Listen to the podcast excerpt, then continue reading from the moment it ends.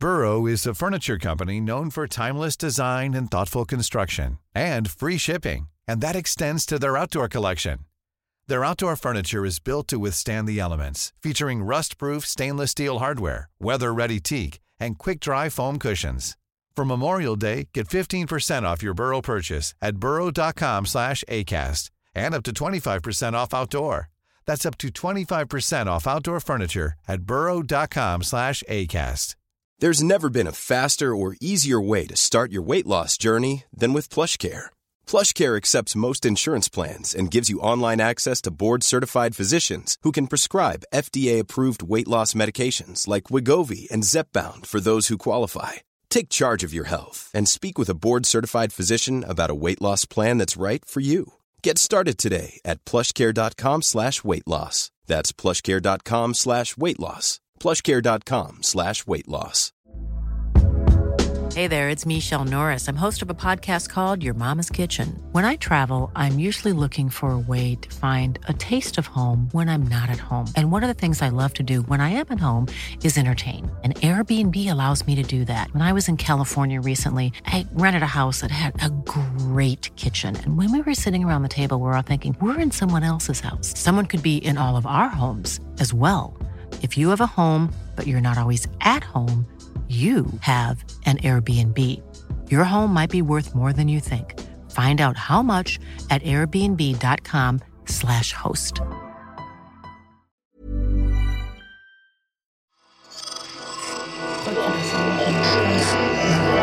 Esse podcast é, é apresentado por b9.com.br.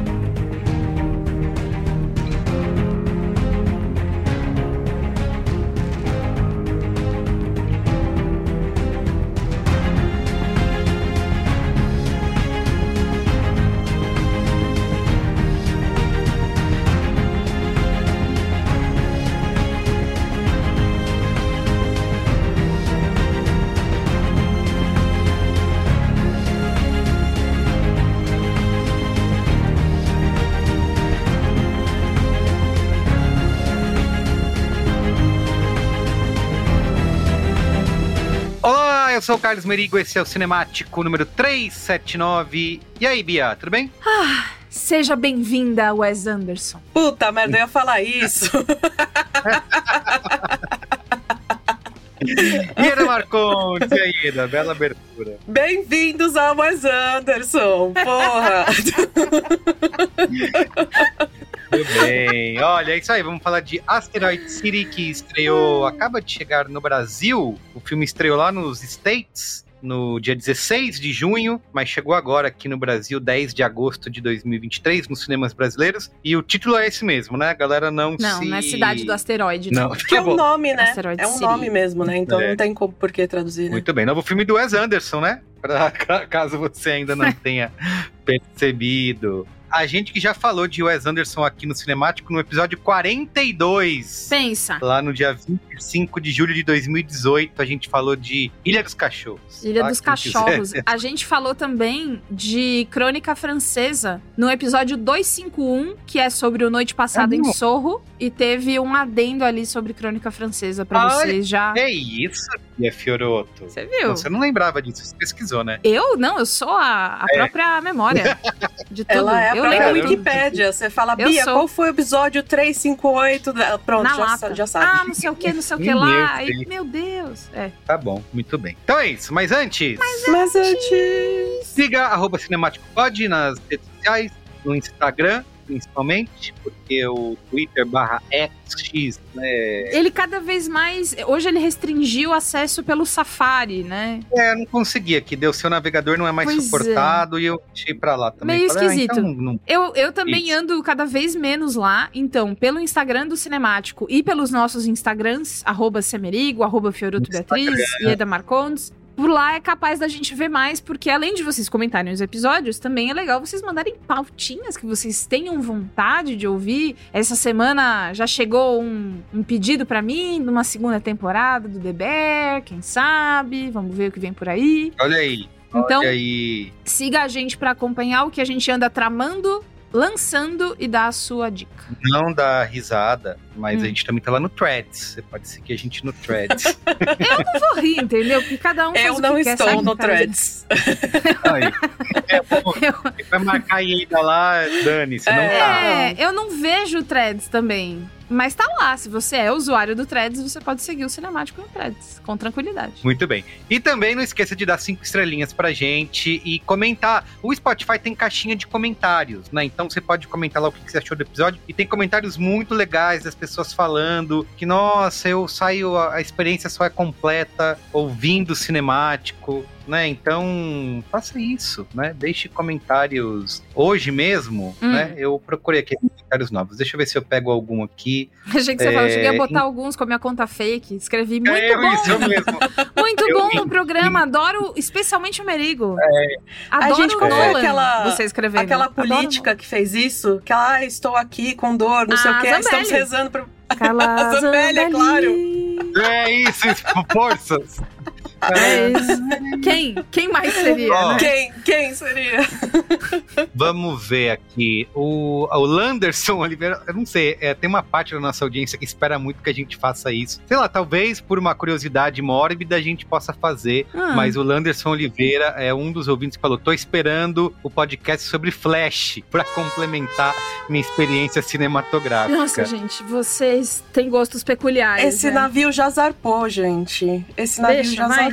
Exato, a gente Deixa acha abaixo, isso, vai. mas tá E assim, agora falando sério, gente, o Ezra Miller comete crimes, entendeu? Não, não tá com clima. Não tamo com clima. Não, e, e o, não, e o filme, né? O filme é problema, né? DC, Também né? tivesse. A gente vê, a Tá gente, bom. olha, eu quero muito falar de Besouro Azul por causa do nosso Tesouro Nacional, o Bru Bru, né? Então vamos ver se me dá ânimo pra falar de DC aí. Mas o Flash, acho que acho que vocês podem contar pra gente o que, que vocês acharam. Faz a resenha reversa. Manda aí.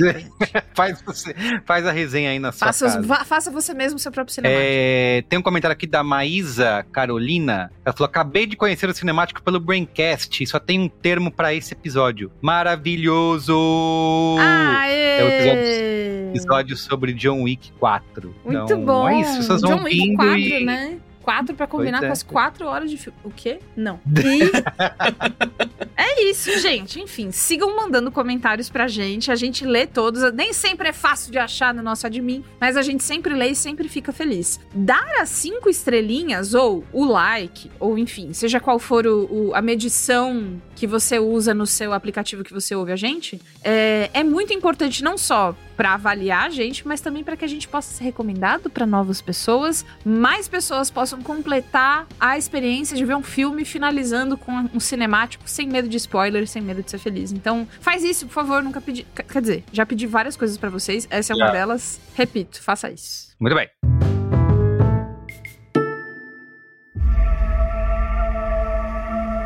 You have no family. You have no friends. You were abused until you gave yourself to me.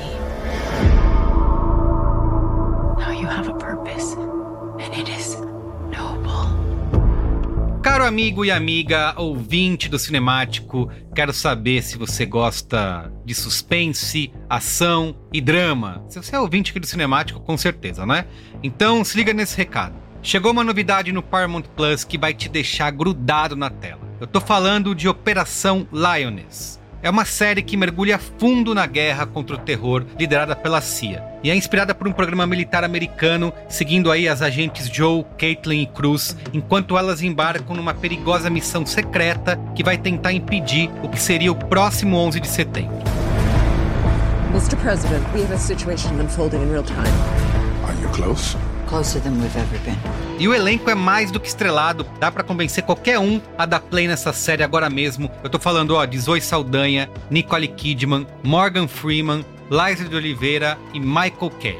E a série foi criada e escrita por ninguém menos que Taylor Sheridan, que é o premiado roteirista de Sicário e foi inclusive indicado ao Oscar pelo filme A Qualquer Custo. Então é isso, Operação Lioness já está disponível no Paramount Plus. São oito episódios no total, e se você é fã de tramas intensas e envolventes, que eu sei que você é, não pode perder de jeito nenhum. Para começar a assistir, é só acessar paramountplus.com e assinar. E tem mais, ó, se você assinar o plano anual, você pode garantir um super desconto, que vai ser uma grande oportunidade para você começar a explorar agora mesmo esse universo de suspense e ação de Operação Lioness. I said he's embedded. Mission is launched. We can't stop it now. Não dá para perder, hein? Paramount Plus, uma montanha de entretenimento. Então é isso, vamos pra pauta?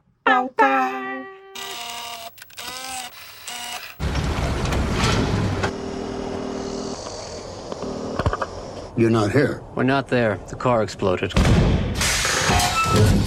Come get the girls. I have to stay here with Woodrow. I'm not the chauffeur. I'm the grandfather. Where are you? Asteroid City, Farm Route 6, mile 75. Junior stargazers and space cadets. Each year we celebrate Asteroid Day, commemorating September 23rd, 3007 BC, when the arid plains meteorite made Earth impact.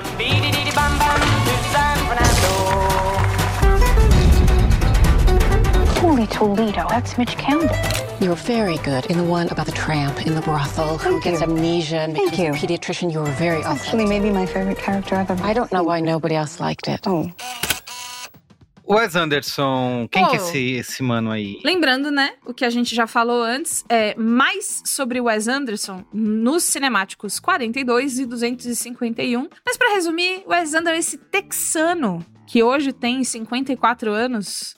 Um, texano com uma carinha de irlandês um pouco, né? Se você nunca viu o, o rosto de Wes Anderson, joga aí no Google e, e tire suas próprias conclusões. Ele começou, tudo começou em 1994 com esse curta chamado Bottle Rocket, que depois também virou o longa Bottle Rocket, e ele não parou mais. E é a partir ali, mais ou menos, dos excêntricos Tenenbaums de 2001, que ele começa a exercitar cada vez mais esse estilo específico dele, que inclusive virou trend no TikTok, você fazer um Nossa vídeo tipo Wes Senhora, Anderson, é Verdade. né? Que ele Não, que, e as inclusive, inteligência artificial não aguenta mais, né? Todos os Ai, robôs. quando Chaves estilo alguém. Wes Anderson. Eu não, olha, eu te falava. E o Wes Anderson foi perguntar, é, falaram com ele, né, sobre essa trend, e ele assim, olha, me manda um vídeo e eu apago, eu não vejo, eu não quero ver. Quem é esse vivente que Não. manda pra ele essas coisas, gente? Que manda no Tem que zap, cortar né? relações. Oi, Wes, tudo bem? É. Chegou a ver? Lembrei de você, é, te mandei aqui.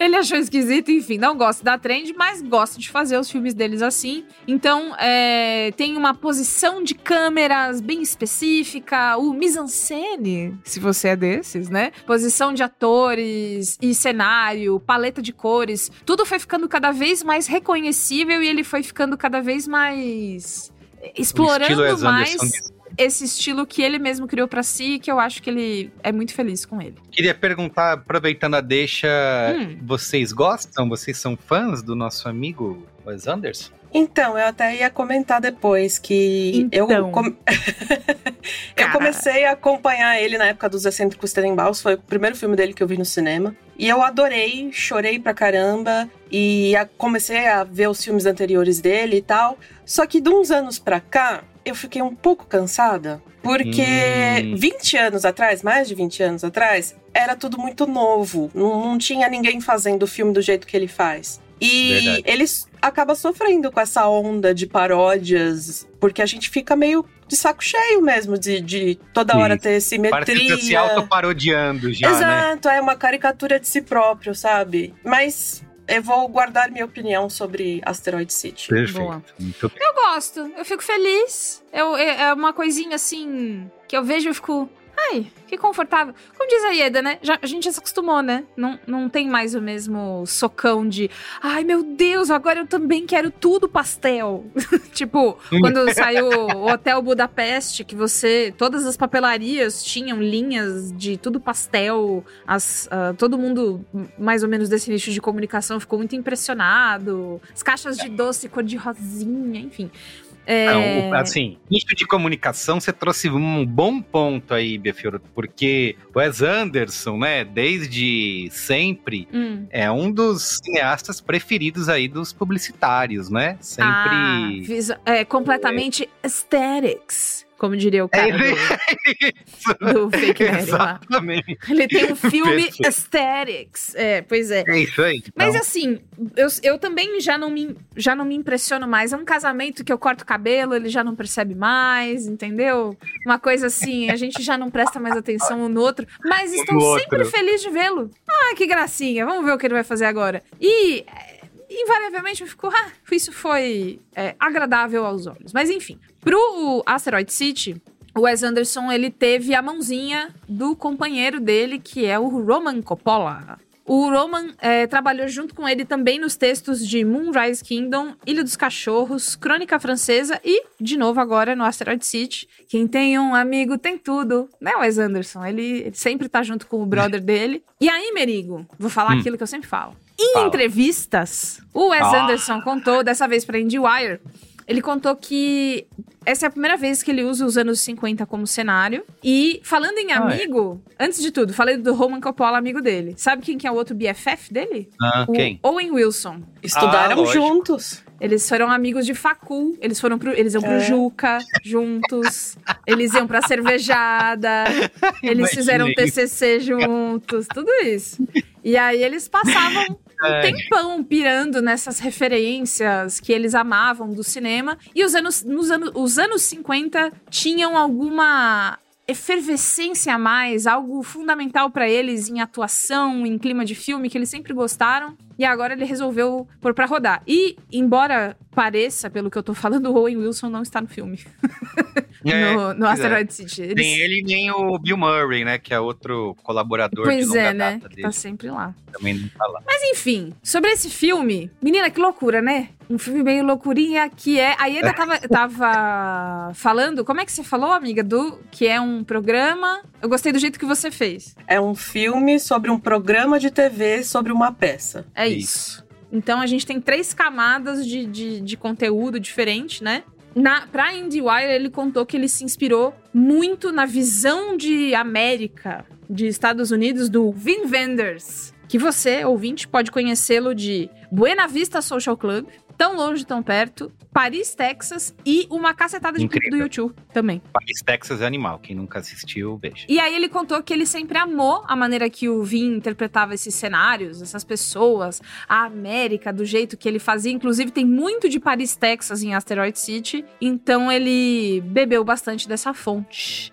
Além disso, esse filme também chamou muita atenção desde que começaram a contar que ele estava sendo feito por causa do elenco estrelado. Que É verdade. Que nem Ah, sempre- Os posters e os trailers dos filmes do Wes Anderson é sempre piscando um monte de nome, assim, né? Tuc, tuc, tuc, É, tuc. Cara, exatamente. onde você tirou todo... Como você juntou? Não, não juntou, né? Você vê que ele... Isso. eh, Alguns participaram por Zoom ali, mas tudo bem. Mandaram só pelo áudio do zap, tá ótimo, vai entrar.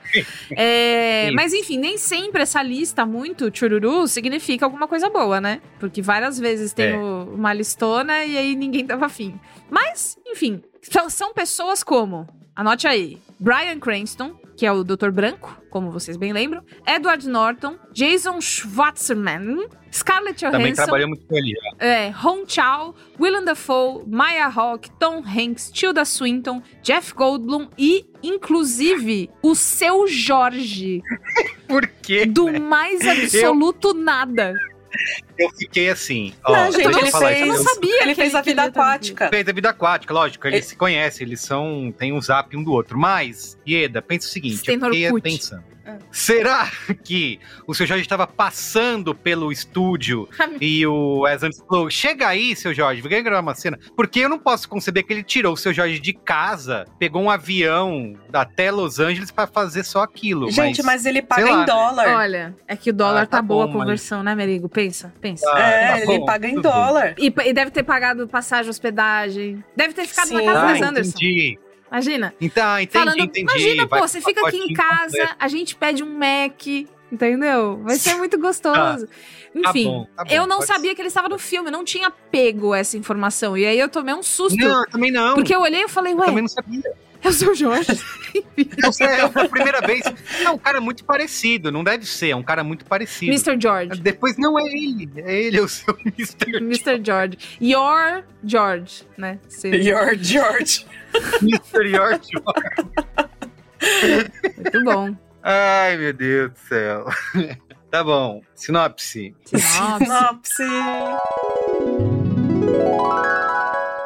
Asteroid City nos conta a história de uma pitoresca convenção de ciências que se passa em uma cidade ficcional dos Estados Unidos, enquanto também nos apresenta os bastidores por trás do contar dessa história. Olha, muito bem. Repercussão do Asteroid City. No Letterboxd 3.6 de 5 é a média. No Rotten Tomatoes 74% da crítica aprova versus 62% do público. E no Metacritic também tá altinha aí, né? A cotação 74 Tá de 100. E como já temos um tempinho aí, né, Bia, tem você tem informações de dinheirinho, né? Tenho. Uma coisa, antes de ir pro dinheirinho, eu fiquei impressionada com como variou. O... Tem gente que, porra, muito foda, melhor filme. Amor, é, E muita acontecido gente. isso, né? Laerte eu não entendi, entendeu? Então ficou meio ali patinando. Então tem o 62 ali, o 74 lá. Se você for pegar a- ali no Letterboxd, né, e pegar o ranking de avaliação, o Asteroid City tá entre os piores filmes dele, né? É. Junto com a Crônica Francesa, que não foi muito bem. É, Mas eu gostei de Crônica mas, Francesa. mas você consegue ver bastante essa divisão mesmo, gente adorando e gente é, É. dando de ombros. É, o normal Bom, dele no Rotten Tomatoes é 90%, né? Qualquer É. cineasta É, ficaria mais- feliz com 75%, mas o normal dele é, É. 90%. Isso aí. Ele tirou um 7 e ele só tira 10. O mais bem avaliado dele Pois é. no, no Letterboxd é o Fantástico Senhor Raposo, que tem uma média de Adoro. 4.3. Eu adoro também. É perfeito esse filme. E, Perfeito. e depois o Grande Hotel Budapeste também, 4.2. E o top 3 se fecha com os excêntricos Tenenbaums. Ah, esse aí é como a Ieda falou, é de chorei, largada. Enfim, ó, pensando em dinheirinhos, Asteroid City custou 25 milhões de dólares, assim como Crônica Francesa e Grande Hotel Budapeste. Todos eles cu- custaram 25 milhões de dólares. Ó, trabalhando bem com a inflação, né? Pois é, O nosso amigo Ezan. Não sei, não mas tá ele tá, mais. tá se resolvendo nessa grana aí que ele tem. Pô, tá- Ah, é, exato. Tadinho, é pouquinha coisa, mas ele consegue, né? Que ele é esforçado. Aí, lembrando que Asteroid City estreou fora do Brasil dia 16 de junho, então já tá rodando. Faz mais de mês, né? E vai fazer dois Uhum. meses já já. E aí já se pagou 47 milhões e 200 mil dólares arrecadados até Olha agora aí. no mundo inteiro. Então, inclusive, pagou, tá quase pagando também aquilo que a gente fala, né? Que dobra pra fazer a verba de divulgação. Então, Sim. se assim foi o caso, estamos chegando lá. no, passou no Festival de Cannes também, né? Então, teve essa história do Festival de Cannes que deixou a plateia muito feliz. A gente teve, é, vou falar assim, informantes em Cannes. Ah, é verdade.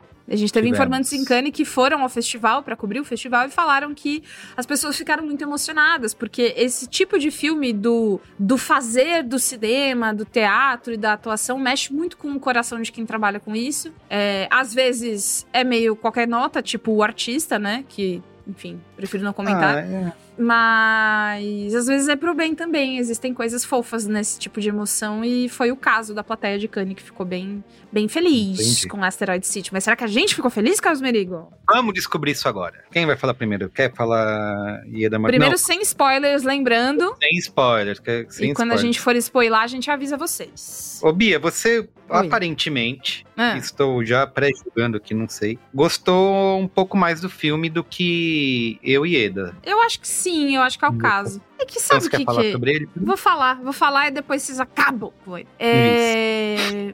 Ai, fofo. Sabe, é isso. Eu, eu tenho a impressão, quando eu vejo, foi o que eu falei lá do- dos outros filmes no começo. Ah, eu tô sempre satisfeita porque é sempre uma experiência visual agradável. Então, às Sim. vezes eu posso me perder, ou posso achar que a história teve um furo aqui, ou que, putz, como assim isso virou um momento do filme ali e tal, mas é gostoso de ver. A única coisa que, assim, porra, não dá mais é, cara, que elenco branco, né?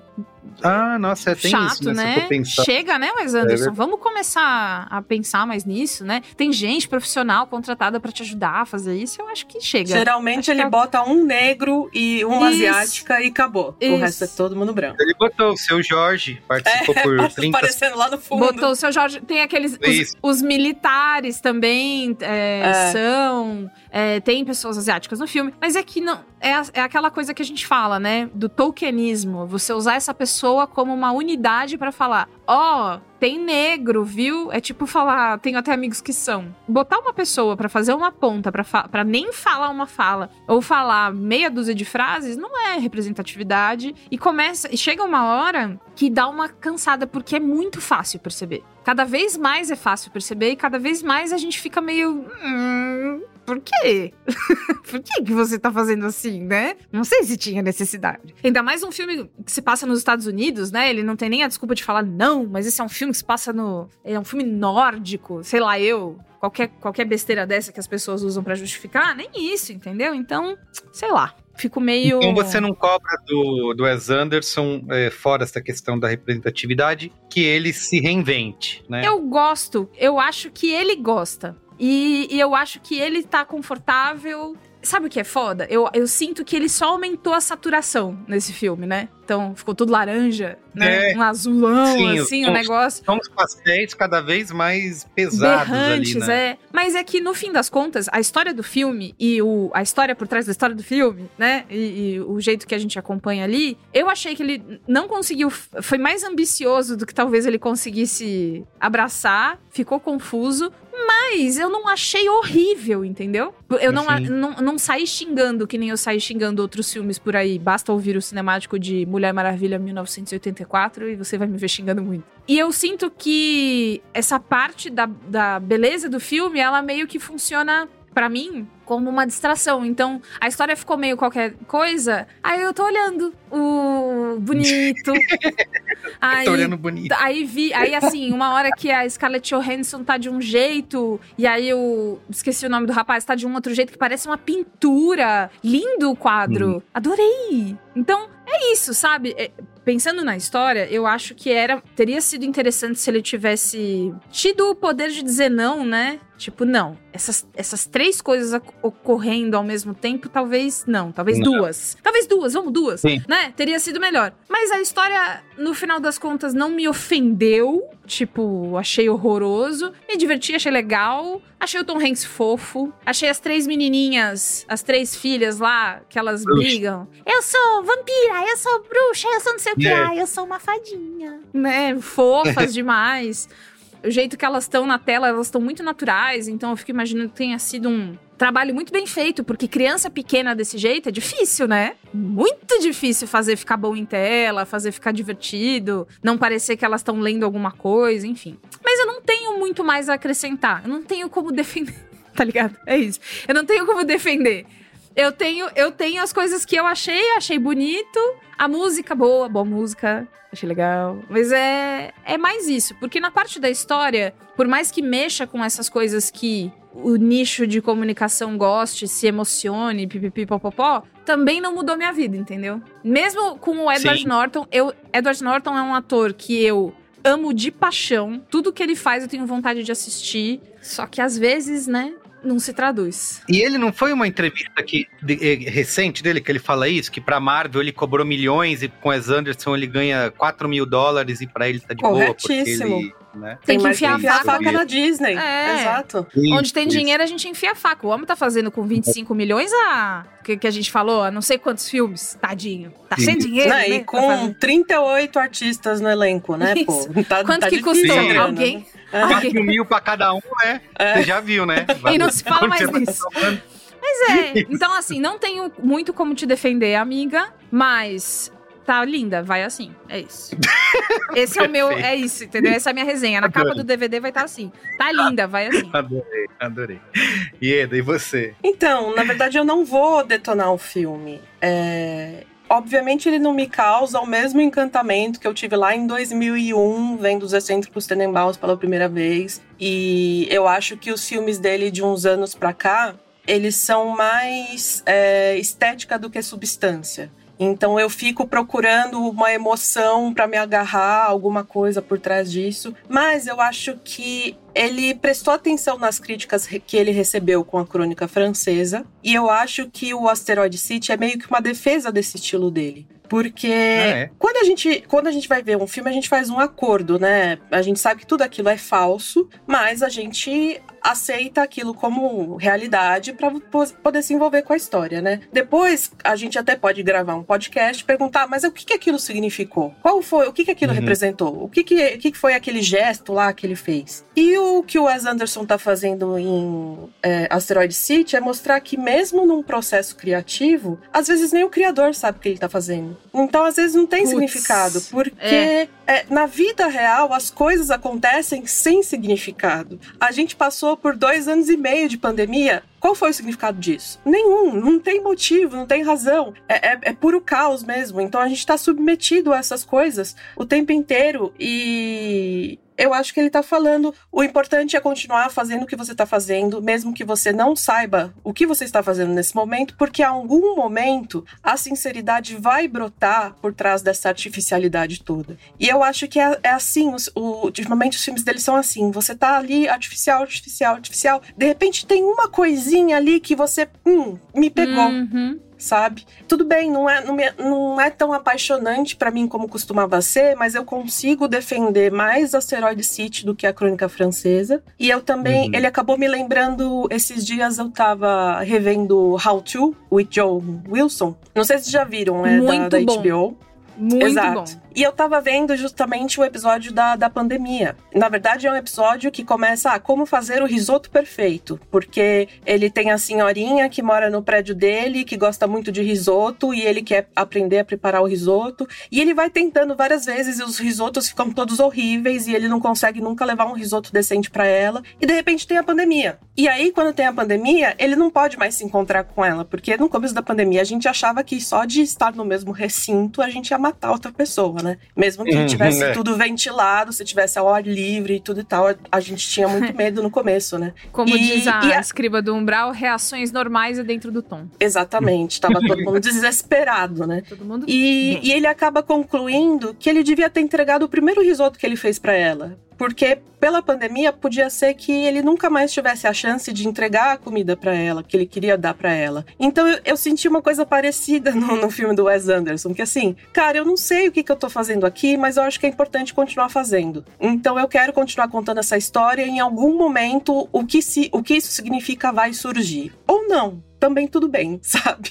Não, concordo com muito do que vocês falaram e vou ser bem rápido, assim, eu não gostei nada do Crônica Francesa, achei, acho que é para mim um dos filmes, talvez o pior filme dele que eu tenha assistido até hoje, e não acho que tenha melhorado muito para esse aqui, assim, porque eu concordo muito do, com o que a Bia falou, é, cada vez mais são filmes pra gente observar, admirar, né, cada frame é um quadro, quer dizer, é, né, cada frame... não, o que a gente quer dizer é, é. quadro no sentido de pintura pintura isso, que você põe na parede. Cada frame, é. uma pintura, perfeito. Isso, isso aí, cada frame, é. uma pintura para você ficar lá e admirando e vendo cada detalhe que ele é, é para os olhos é fantástico, né? Visualmente, o design de produção dele para mim é imbatível. Eu fico me imaginando como que se faz, né? A atenção que ele tem a, a tudo que aparece na tela. Você Só fica que, se assim, imaginando tem... como você seria, tipo, inteligência artificial, ah, cinemático no estilo Wes Anderson. E aí, é, que roupas mandar, que você usaria? Uns fones retrô com um microfone retrô, né?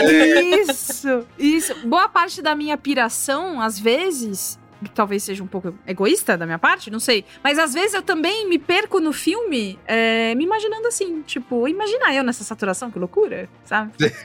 Um delírio é, eu, visual. Eu... É isso, cara, perfeito. É isso aí. Delírio, o filme é um delírio visual, tem muito para se ver, mas como a gente já citou aqui, tem muito pouco para sentir, né? Pelo menos no meu caso, assim. Eu acho que ele cada vez mais soa artificial, autoindulgente. E, e esse filme, particularmente, assim como você falou, Bia, é muito desnecessariamente complicado, né? Com essas camadas que se colocam. eu tô que nem o cara lá do que fica. Eu acho que eu não entendi a peça. Era isso. Quando o cara fala essa frase, eu também não, não tô entendendo entendendo do que, que é. Eu fiquei mais emocionado com a Ieda contando aqui do que se trata do que assistindo o filme. Então. Mas é de propósito. Uma coisa que dá para perceber também, inclusive por conta da inserção dessa fala do puta, eu acho que eu não tô entendendo, é que existe uma parte da confusão que é proposital, que, como a Ieda apontou, é a confusão do criar, né? Do, do craft ah, tá. de fazer isso. Você fica confuso. Justamente porque a gente tá sempre buscando o significado das coisas, a gente termina de ver um filme, a gente vai ver o Explained, Ending É. Explained, não sei o quê. E às vezes, cara, não tem. Às vezes a, a personagem tava espirrando, mas não queria dizer que ela ia morrer de câncer depois. Às vezes ela tava só espirrando, sabe? Então tem coisas assim no processo criativo que é- o cara que tá fazendo não sabe explicar e não é pra gente também ficar procurando explicação, sabe? É pra. Em algum É, momento é. aquilo vai bater pra você. Eu concordo com isso. Tam- Também acho que não precisa ser explicado, mastigado, mas eu acho que eu queria pelo menos ser envolvido com aquela história ou impactado de alguma maneira, assim, e não ficar só me distraindo com a fila de celebridades que ele vai elencando e falar: ah, olha esse cara, olha, ah, é, esse aqui, olha. Ou eu acho que tem muitas cenas engraçadinhas, eu dei risada, acho tudo bastante fofo, como ele Os adolescentes, né? É, isso é legal e tal, mas, cara, não- vocês, vocês falaram de, de chorar no, no Excêntrico Tenenbaums, aqui, assim, eu não sinto nada. Isso, eu posso pegar o Grande Hotel Budapeste, o, o, o Darjeeling, lá, como que é o nome em português? É, é, É, acho que é é é? Expresso Darjeeling, não é? Alguma coisa é, assim? isso. Que é, é isso, exatamente. O próprio Ilha dos Cachorros, ou Moonrise Kingdom também. Eu acho que são filmes que tem, ele consegue trazer toda esse- essa estética e, e- e, ah, ele sendo um cara autoral nos filmes, mas, mas tem ali um coração, né? Aqui eu acho que ele tá cada vez mais inerte e vazio, assim. Eu acho que gosto um pouco mais do, do Crônica Francesa, porque aqui pelo menos eu consegui com a história central, né? Que é a história de Asteroid City e todo. Depois a gente pode falar nos spoilers. Aquilo tudo eu fiquei interessado e achei fofo, achei divertido, dei risada. No todo, emocionalmente, eu saio. é, É, de definitivamente ficar um olhando? filme. Talvez um papel de. é um filme. Talvez um papel de parede que eu gosto de deixar passando ao fundo, né? Enquanto eu tô fazendo outra coisa. Pode ser, mas o conteúdo, pra mim, não, não me afetou. Vamos para os spoilers? Então vamos. É isso que eu ia falar. Vamos pro spoiler pra gente se aprofundar nisso aí. Spoilers! I am your father. A boy's best friend is his mother. What's in the fucking box? I see dead people. Damn you all to hell! Silent breed is people! Gente, o ETzinho, tudo! Eu adorei. É muito Adorei fofo, o jeito que ele desce, adorei a, a escolha da cara dele, meio É, é. amigável. E aí, tem duas coisas que eu queria falar, que só dá pra falar nos spoilers, porque a gente só sabe que tem ET depois de- desse tempo, que eu tava, Isso, eu tava contando pra Ieda que eu acabei de terminar um livro do meu escritor preferido, do Juan, Juan Pablo Villalobos, e o livro chama-se A Invasão do Povo do Espírito. E esse livro tem a ver com ET, e isso não é um spoiler, tá na capa do livro, tá? Que tem um ET na capa do livro, invasão, né? Acho que dá pra. Enfim. E aí, é, eu tenho uma metáfora dessa coisa do ET que, que, que me, eu achei coincidência serem, serem assuntos relacionados que eu tava vendo ao mesmo tempo. Que é a metáfora da do impacto que uma mudança tem na sua vida, do impacto das coisas. Então, o impacto do asteroide que forma aquele negócio, né? E o impacto do, do, de um ET que vem aqui que a gente se assusta às vezes com as mudanças, de tipo, cara, vai mudar tudo. Tudo agora vai ser diferente. Então, enquanto eles estão ali naquela quarentena, gatilhíssimo, né? Enquanto eles estão ali naquela quarentena, naquele lugar, é, se perguntando se tudo vai ser diferente, a gente, mais uma vez, vendo a Scarlett Johansson é, só com aquela carinha de blazer dela, né? Falando coisas que é- ela tá virando. Tem uma coisa que acontece às vezes com pessoas que são muito bonitas. Às vezes acontece. Que é não atua mexendo a cara. Galgador faz muito isso, ficar com a cara congelada. Porque fica Mas meio... eu acho que isso também faz parte da, da estética do Wes Anderson. Você ter essas, É, não Ah, ah, é verdade, essas é interpretações quase É é verdade. impassivas, assim, sabe? É verdade, Isso, mas eu ninguém sinto se que... abala com nada, né? É, mas eu sei... Ah, mas o, o boyzinho lá se abala. Esqueci o nome dele. O principal, meu Deus. Pai das meninas. Jason Schwartzman?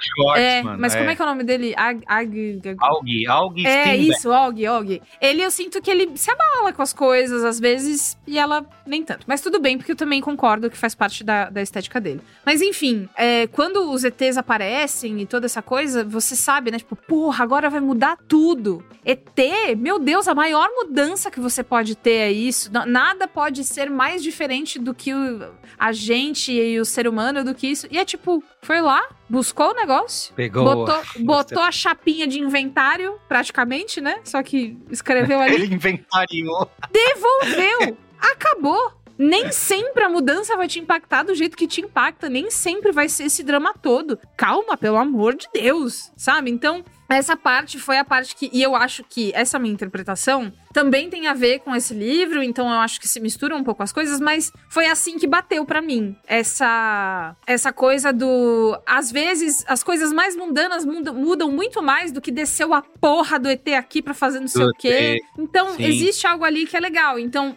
porque mudança também tem a ver com esses adolescentes, né? Que estão. Não sabe flertar direito. E eu, os cinco, apesar de serem extremamente gênios, que a gente tá acostumado a ver na mídia gênio retratado como uma pessoa que não sabe socializar, eles fazem o rolê ali entre eles, no final namora e tudo mais. É, então, Isso que você falou tem, tem total razão, assim, né? Porque tem muito dessa. Como que é? Uma, uma reflexão central, né? De as pessoas tentando se entender, né? Em meio a um, um, um mundo caótico, ou buscar explicações em coisas que são inexplicáveis, né? Eu, eu- eu entendo isso, assim, pego até, mas eu. é, Sei lá, não. não é, talvez é, essa complicação que se tem de querer contar a história dentro da história e vai e volta, isso, de novo, acho que é desnecessário e tira força do que o filme poderia, poderia Concordo. ter sido, sabe? concordo com você. Eu acho interessante ele começar mostrando os bastidores de uma peça de teatro, porque mostra lá o palco, né? Aí você tem um tapume é, com um de- deserto pintado, e aí imediatamente a gente vê o próprio deserto, que é o acordo que a gente faz mentalmente sempre que a gente vai ver uma obra de arte, né? A gente sabe que aquilo não tá ali, mas tá bom, eu vou fingir que é o deserto, sabe? E isso a gente faz de Uhum. forma inconsciente mesmo, não é nenhuma decisão consciente. Então eu acho legal que ele fique indo e voltando toda hora entre o que tá de fato acontecendo e o que, na verdade, é encenação, pra gente ficar a gente tá lembrando vendo, mesmo. Pra lembrar exatamente que, olha, isso aqui tá acontecendo, mas essas pessoas aqui são atores. Esses atores têm as suas próprias memórias, as suas próprias experiências e eles podem estar pensando nisso. Então, tem momentos que a Scarlett Johansson tá conversando com o Jason Schwartzman e aí você vê que o diálogo deles, o diálogo que é pra ser dos personagens deles é quebrado um pouquinho, porque ela fala assim: "Ah, "Acho que eu já sei qual é a nossa relação". Que ela tá pensando, na verdade, como atriz. Uhum, Tem um momento também uhum. que ele queima a mão na, na numa torradeira, não, não é É torradeira, sei lá o que que é. E ela fala, caramba, você fez isso de verdade. Por Uma quê? grelha. Isso rolou. É, porque, porque talvez estivesse no roteiro, mas era pra ele fingir que ele colocou a mão naquilo. E aí ela quebra o personagem e fala: caramba, você fez isso de verdade. Então tem sempre esses momentos que fica indo e voltando, justamente pra, se- pra gente lembrar que tudo aquilo é artificial e, e justamente comentar essas críticas que fazem da obra dele, que tá é artificial, tudo bem, é artificial, mas eu gosto. então eu entendo que não provoque o mesmo arrebatimento emocional que eu tive lá há mais de 20 anos atrás, mas eu entendo como um, uma defesa intelectual do que ele tá fazendo e eu aceito, sabe? Sim, Gostaria sim. que ele voltasse a me justo. emocionar? É. Gostaria que ele voltasse a me emocionar? Gostaria muito. Mas ele tá ali defendendo o trabalho dele e eu acho que ele construiu isso de uma forma interessante. Então, tudo bem, sabe? Eu não saio chorando, mas ok. Muito bem. Tem uma peça que também me lembrou o começo do filme, chama-se Morte Acidental de um Anarquista. Eu é uma peça famosa italiana, coisa de comunazi, né? Graças a Deus. Ah, Mas ela tem uma- um começo, eu não sei agora se esse começo era da adaptação que eu assisti, eu assisti no Edifício Itália, no teatro que tem lá, ou se toda vez é assim. Mas antes da peça começar, existe um momento em que ele apresenta a peça como ela vai ser. É uma coisa muito engraçada, eu nunca tinha vivido, mas os atores estão lá como os atores. Né? Tipo, não foi com esse ator que eu fui ver, mas pra todo mundo ter na cabeça. Dan Stubach, que já foi, já fez essa peça. Nossa, então, o Tom Hanks. é, o Tom Hanks. Exatamente, o Tom Hanks brasileiro, que apanhou muito na rua por, por bater na Helena Ranaldi. Na novela, por favor. Ele apresenta a peça falando o que é a peça, dando o contexto histórico da peça, de quando ela foi escrita, apresentando quais atores são quais personagens e adiantando pra gente a dinâmica que a gente vai ver ali. Não numa forma de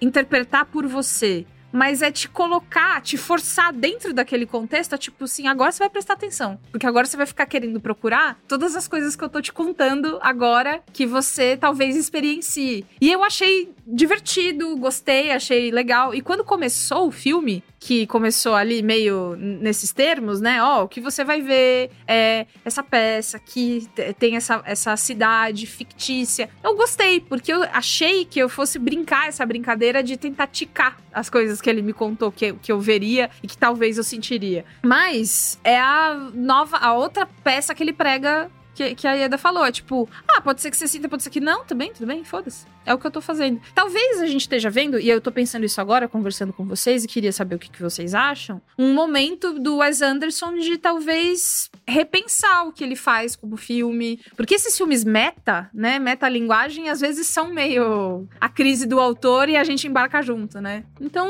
não sei, não sei se ele tá em crise, não sei se ele gostaria de se reafirmar, tipo, sou esse cara mesmo, do desafio do Wes Anderson mesmo. Eu acho que é uma reafirmação, sim. Eu acho que ele sentiu as, as críticas que ele recebeu de Crônica Francesa. Talvez nem, nem seja só de Crônica Francesa, mas coisas que ele já deve ter tá ouvindo há um tempo. E ele resolveu falar, é, é artificial mesmo, e eu tô usando esse recurso para contar uma história que não necessariamente pode ter significado agora, mas pode ter um significado mais à frente pra você, sabe? Então, eu acho que é uma defesa, eu acho que ele não vai mudar. Vai sair um filme dele agora em outubro, inclusive, na Netflix, que é o The Wonderful Story of Henry Sugar. Vai sair 13 de outubro. Então, esse título, cara, é um título de paródia de Wes Anderson. Você imagina, ah, vou fazer o filme do Wes Anderson, The Wonderful Story of Henry Sugar. Pô, Wes Anderson. Então, Sim, eu acho que ele não vai mudar. Eu- Feito no chat GPT, né? é, faça um filme do Wes Anderson aí. Isso. Ele falou, inclusive, e você falou dessa coisa de depo- talvez depois tenha um significado. Olha aí, ele contou no IndieWire também que aquela hora em que eles falam, em que todos eles parece que entram num transe e falam pra você poder despertar, você tem que ter, você tem que dormir, Exato. né? Você tem que se permitir a, a história te levar, né? É, ele falou que tem uma referência, que tem um significado maior, mas que ele totalmente não está afim de contar agora. E ele queria que o filme fervesse mais na cabeça, que o caldo apurasse mais antes dele contar o que, que é. É, é uma frase aparentemente sem sentido algum, né? Uhum. Mas eu acho que é isso, é você fazer esse acordo com a ficção, saber que tudo aquilo é falso e artificial, mas conseguir enxergar o deserto no tapume, que é só uma pintura, sabe? E eu acho isso interessante. Não é, talvez não seja totalmente comovente, mas é interessante. E aí, Merigo, ficou, ficou. Falamos aqui, demos nossas interpretações, você tá indiferente É, ainda? não- é, legal, eu concordo, consigo. Vocês não estão vendo ainda, porque cinemático ainda não é em vídeo, mas o, o Merigo tá com o olhinho baixo, com o, sorrisinho de canto, meio. É, Enxergo o valor, mas não, não funcionou pra mim. Quando não bate, não bate. É, É, normal. É, né? não, não- bem. pegou, assim. eu- Sorte que não tem duas horas e meia, né? Então. Sim. Ah, bem lembrado. Um filme de 1 hora e 45. Aê! Precisa ser celebrado pra gente dar esse reforço positivo pros diretores. Confesso que eu Adorei. fiquei bem aliviada, viu? Porque eu já tava de saco cheio da crônica francesa. Aí, puta que pariu, vou ter que ver Asteroid City. Aí eu vi É a duração, ok, vou ver. Tudo bem. Né? Tranquilo, dá pra ver. Muito bem. Vamos dar notinhas? Vamos. Três estrelas no céu do cinemático. Elogiou tanto e três? Eu não elogiei tanto. Eu falei que eu gostei Tá de bom. ficar vendo. Vai você, Ieda. Eu dei três estrelas quando eu assisti lá no Letter- Letterboxd. É, hoje eu assisti um vídeo, acho que era do Thomas Flight, sobre, sobre Asteroid City. E fiquei pensando, e eu queria também escrever a, a minha própria crítica antes da gente fazer o podcast, pra ninguém me acusar que eu roubei argumentos de vocês. Então, Pelo amor de Deus. Todos os meus argumentos são da Ieda. Eu, na verdade, sou apenas a Ieda com um filtro de voz. É isso. Então, assim, eu fui escrevendo o texto, e enquanto eu escrevi o texto, eu fui pensando, hum, ok, legal. Então, 3,5. Uh, Olha só, bem. muito bem. Eu vou de 2,5. 2,5. Eu Ah, dei do jeito que você tava estrelas. falando, eu achei que você ia ser muito carrasco. Eu dei duas estrelas por Crônica Francesa, que eu realmente achei beirando insuportável. É, não foi o caso de Asteroid City. Então, eu dou um meio a mais aí. 2,5. Muito bem, a média ficou três. Média 3. O problema do Crônica Francesa é que ele fica mudando muito de, de. Como se fala, de núcleo, como se fosse uma novela, né? É, isso, E você isso. não se envolve com ninguém, porque dali a cinco minutos vai ser outra pessoa, né? É muito complicado. Exatamente. Muito bem, então média 3 acho que tá ótimo, né? É isso, Tá, foi um tá episódio ótimo. desanimado, mas esse é o clima que ficou. Não, que que mesmo isso, vocês, vocês animaram, inclusive Não, numa desanimado nas, nas interpretações, talvez não tenham sido tanto, mas como a Ieda falou, primeiro que quando não bate, não bate, segundo que nem sempre é pra ficar tão Mas efusivo, aproveitar. né? Ieda escreveu, é isso? Está no seu site, Ieda? É, está.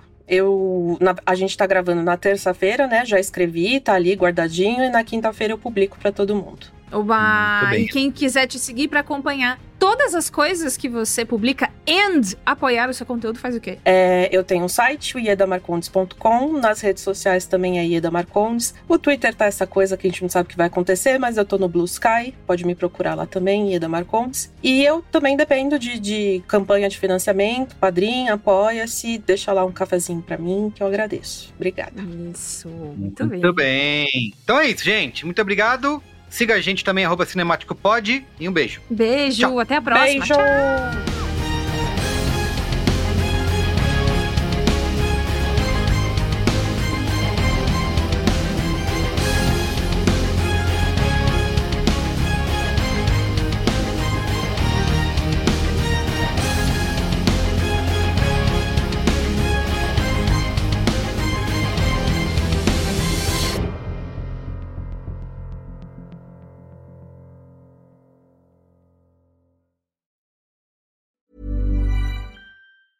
Planning for your next trip? Elevate your travel style with Quince. Quince has all the jet setting essentials you'll want for your next getaway, like European linen, premium luggage options, buttery soft Italian leather bags, and so much more. And is all priced at 50 to 80% less than similar brands. Plus, Quince only works with factories that use safe and ethical manufacturing practices. Pack your bags with high-quality essentials you'll be wearing for vacations to come with Quince. Go to quince.com slash pack for free shipping and 365-day returns.